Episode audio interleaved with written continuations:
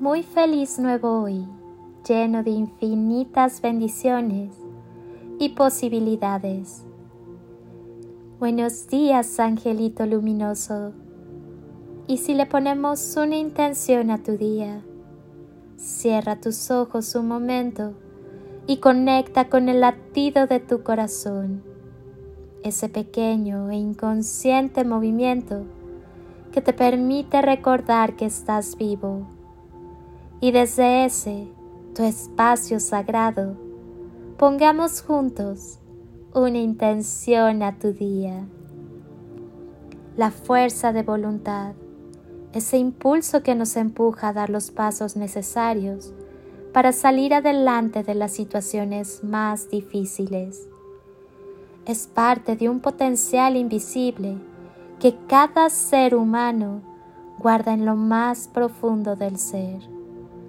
Cuando adquirimos maestría sobre ese potencial invisible, sobre nuestra propia mente y emociones, la relación con nosotros y con los demás se vuelve más armoniosa y sana. Uno de los componentes que tiene mayor impacto en nuestras vidas es la forma en que percibimos y sentimos la realidad. A menudo Creemos que las cosas son como las interpretamos y no nos damos cuenta de que es una creación propia. Una gran parte del trabajo espiritual es ejercitar una visión más real del mundo y del ser.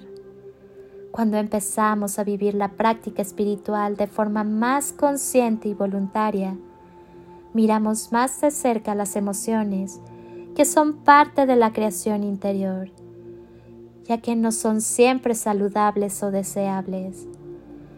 El efecto que tienen sobre nosotros y sobre quienes nos rodean puede ser positivo o bien puede alterarnos y causar efectos emocionalmente negativos.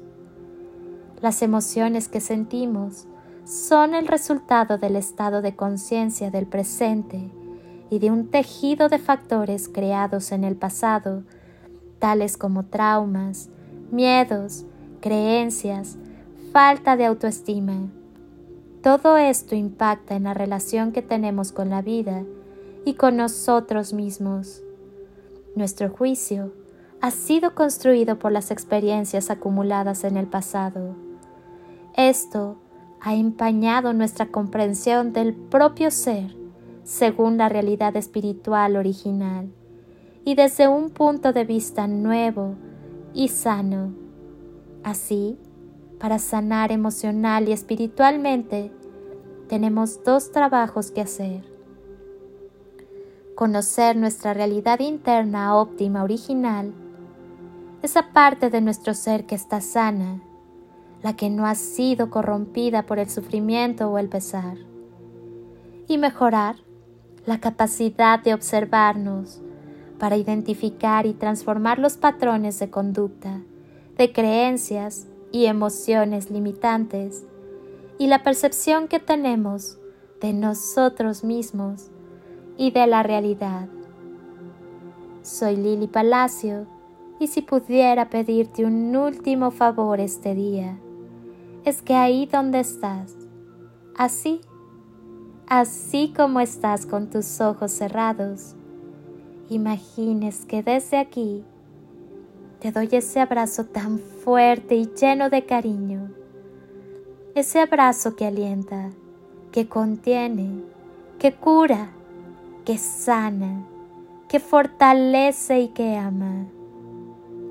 Ese abrazo que tantas veces necesitaste y que jamás te dieron y que hoy yo te doy para ti. Te deseo un día de ensueño para ti con todo mi amor. Bendiciones y toneladas de amor. En carretillas.